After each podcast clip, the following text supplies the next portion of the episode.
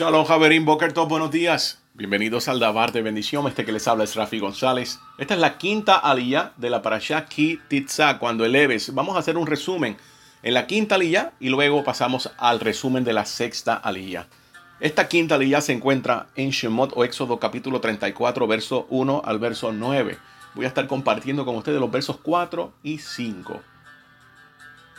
Y así labró dos tablillas de piedras como las primeras se levantó Moshe temprano por la mañana y ascendió al monte Sinaí, como Hashem le había instruido, y tomó en sus manos las dos tablillas de piedra.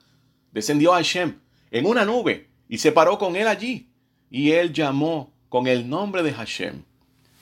Bueno, vamos a estar estudiando lo que se le conoce como los 13 atributos de misericordia, pero antes quisiera hacer un comentario en este verso 4 donde se habla que se labraron dos tablas de piedra como las primeras. Hay algunos rabinos que dicen que las primeras dos lujots o tablas que se entregaron eran un poco diferentes, que era una Torah mucho más pesada. Y que en el tiempo del el Mesías, esa es la Torah que se va a estar discutiendo por la boca del el Mesías de Israel, Mashiach ben David. Recordando que la Torah de Mashiach es más pesada que la misma de Moshe. Si nosotros podemos entender algo de esto, nos vamos a dar cuenta que lo que hizo nuestro santo maestro Yeshua, la escuela que él estableció, no era una escuela liviana, no era una escuela que estaba rompiendo con básicamente una nueva religión ni nada por el estilo. Eran muy celosos de la Torá, eran hasidim, eran piadosos, dedicados al estudio de la Torá.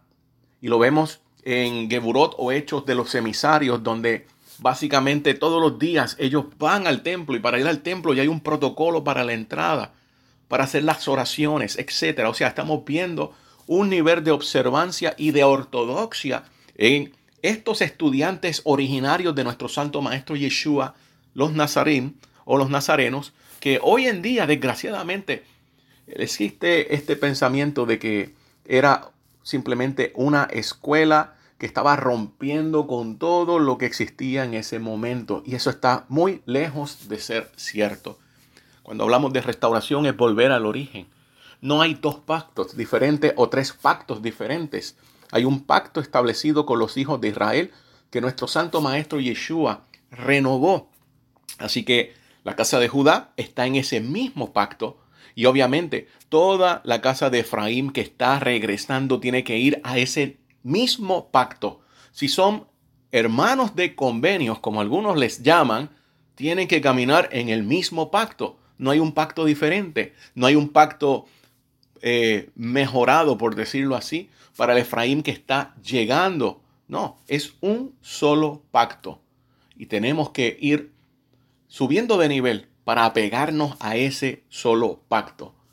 Vamos a ver un comentario también que aparece de el Maharal de Praga. El Maharal de Praga, un talmudista místico muy sabio de principios del Renacimiento. Él habló de que cuando se apareció el emisario del Todopoderoso que carga su nombre en ese momento con Moshe Rabenu, eh, este emisario también tenía un talit puesto.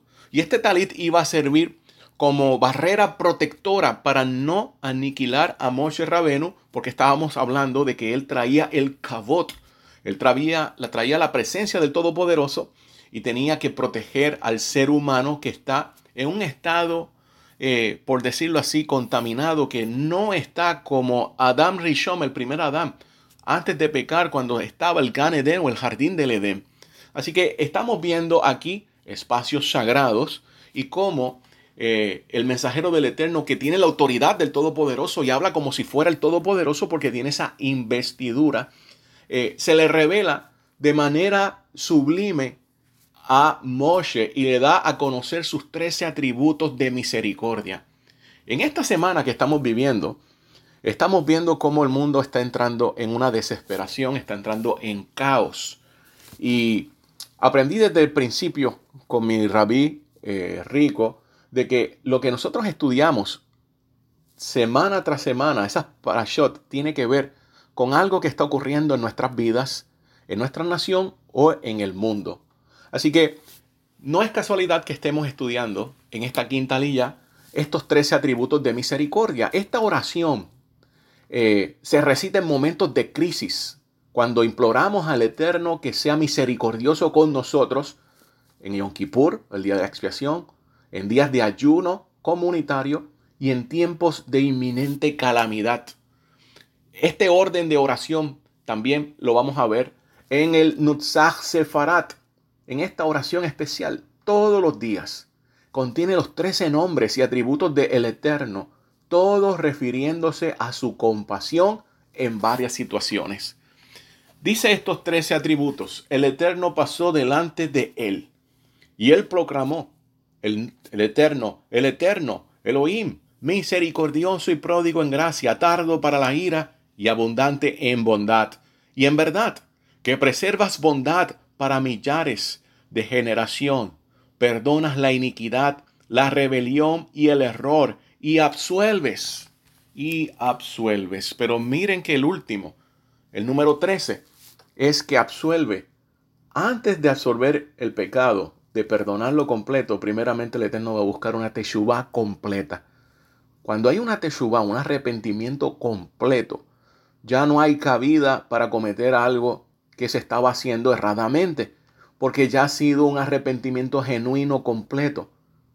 Cuando hay una teshuva a media, desgraciadamente, puede existir un remordimiento por algún tiempo, pero como no fue completa esta, esta teshuva, entonces la persona vuelve a cometer el mismo pecado. Y esto es exactamente lo que el Eterno está diciendo que no. No es lo que Él quiere. Porque obviamente el Eterno da muchas oportunidades, pero también tiene un límite. Bueno, queda de ustedes de poder repasar estos 13 atributos de misericordia en la edición del Humash del rabino Sion Levi. Están discutiendo en los comentarios los 13 atributos. Y es interesante porque el nombre del Eterno se menciona dos veces. Y estas dos veces tiene que ver también con Hashem Gadol y Hashem Katam.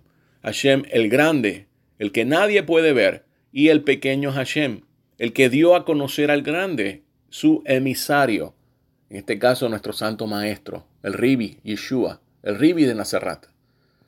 Vamos a entrar ahora en la discusión de la sexta aliyah de esta parasha Ki Titza, cuando eleves. Esta aliyah número 6 la vamos a encontrar en Shemot Éxodo capítulo 34, verso 10 al verso 26. Voy a estar leyendo los versos 10 al 13. Dijo, he aquí, yo sello un pacto. Frente a todo el pueblo haré distinciones que nunca han sido creadas en el mundo. Todo. Y entre las naciones y todo el pueblo en cuyo seno estás, verá la obra de Hashem, que es asombrosa y que haré ahora contigo. Cuídate en lo que te ordeno hoy. Pues he aquí que expulso de ante ti al amorreo, al cananeo, al geteo, al fereceo, al heveo, al jebuseo. Cuídate de hacer pactos con él, con el habitante de la tierra a la que llegarán, para que tales pactos no se conviertan en una trampa entre ustedes, sino más bien sus altares destruirán, sus columnas derribarán y árboles que ellos adoran cortarán.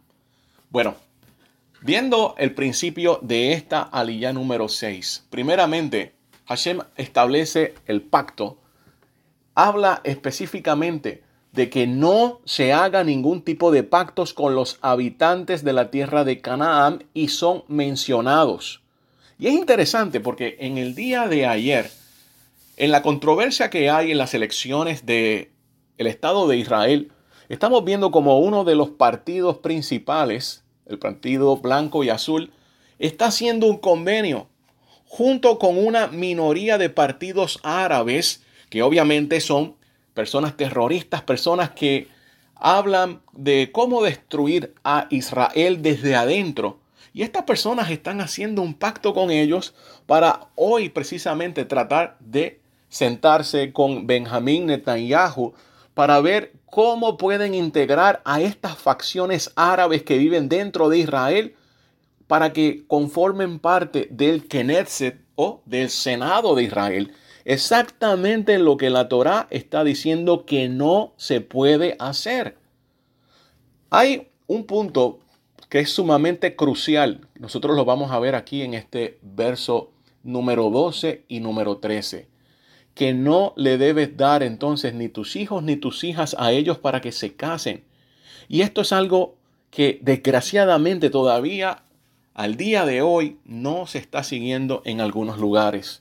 No se puede buscar una persona fuera del pacto de Israel. Y no es que todo el que diga que es Israel es Israel. El Israel genuino se sabe por su nivel de observancia, por su entrega a la Torah, por el celo que tiene a la Torah. No simplemente porque la persona diga algunas palabras en hebreo o vaya y se congregue en Shabbat. No se trata de eso, se trata de su estilo de vida y ahí uno realmente se va a dar cuenta de quién es Israel. Entonces es delicado el poder eh, darle paso a que se establezcan relaciones, se establezcan familias, rompiendo lo que es el pacto del eterno. Recordando de que si realmente uno está buscando una bendición y estar en obediencia, debe seguir esto. Para esto hay muchas cosas que pudiéramos estar dialogando, pero si pudiéramos entender esto, nos evitaríamos tantos problemas y situaciones. En este punto de los pactos, primero, la Torah está afirmando algo nuevo. Después de que se haya destruido todos sus ídolos, como se estipula anteriormente, y aquí debemos entender de que en la Torah no hay una coexistencia con otras religiones, con otras deidades, con otras personas que pueden lucir buenas personas o buena gente, como dicen en Puerto Rico. No se trata de eso. El Eterno no está buscando una coexistencia con diferentes ideas. El Eterno quiere una nación santa que obedezca estrictamente la Torah del Todopoderoso, también como le explicó nuestro Santo Maestro Yeshua. Aquí no hay cristianismo, aquí no hay ninguna de estas líneas que están llegando con mezclas que vienen del paganismo. Y obviamente también limpiar lo que existe hoy en día dentro del judaísmo. Tenemos que tener estos puntos claros si queremos buscar que el Eterno esté con nosotros, que tengamos bendición y que el Eterno eh, nos guíe, porque de lo contrario se comienza a apartar como hicieron nuestros antepasados cuando erraban y la presencia del Eterno se tenía que ir porque no podía estar en un lugar que había sido ya eh, básicamente transgredido, donde habían traído suciedad etc. En el verso 14 dice, porque no debes prosternarte ante ningún Elohim extranjero, pues el nombre mismo de Hashem es Elohim celoso, porque en efecto, si es celoso, la palabra para otro, otro Elohim, otra deidad en hebreo es Ajer, y Ajer termina con la letra Resh, y la letra Resh en el texto hebreo aparece mucho más grande de lo normal. Así que el copista nos está tratando de decir aquí que para nada debe haber otra cabeza de Israel. La palabra Rosh, cabeza, comienza con esta letra, con la Resh.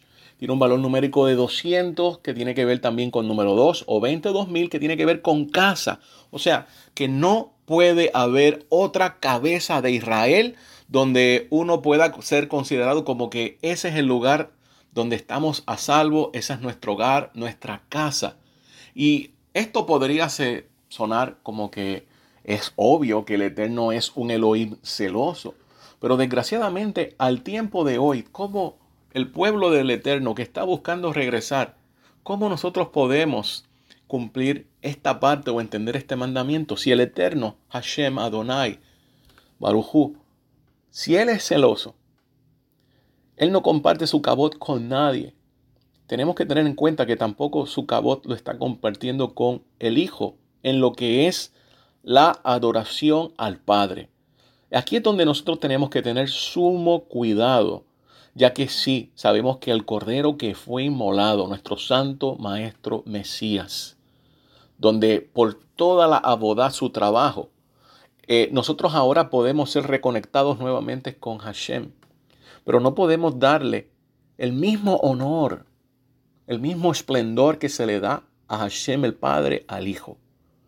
Todo el honor, todo el cabot va directamente al Padre. Cuando venga el Mashiach con la autoridad del Padre, entonces también se le dará honor a Él.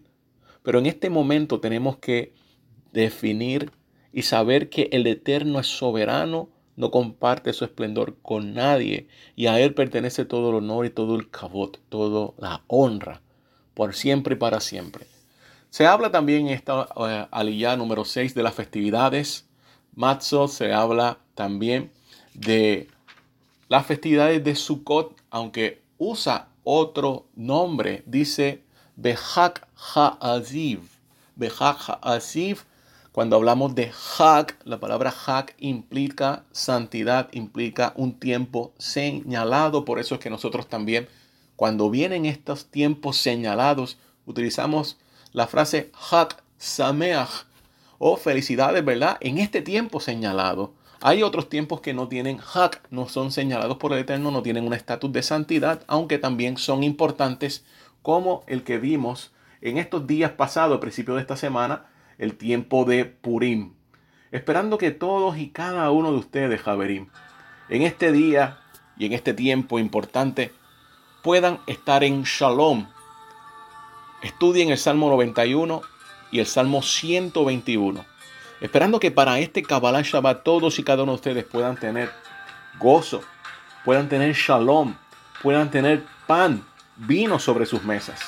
Shabbat Shalom, Javerim.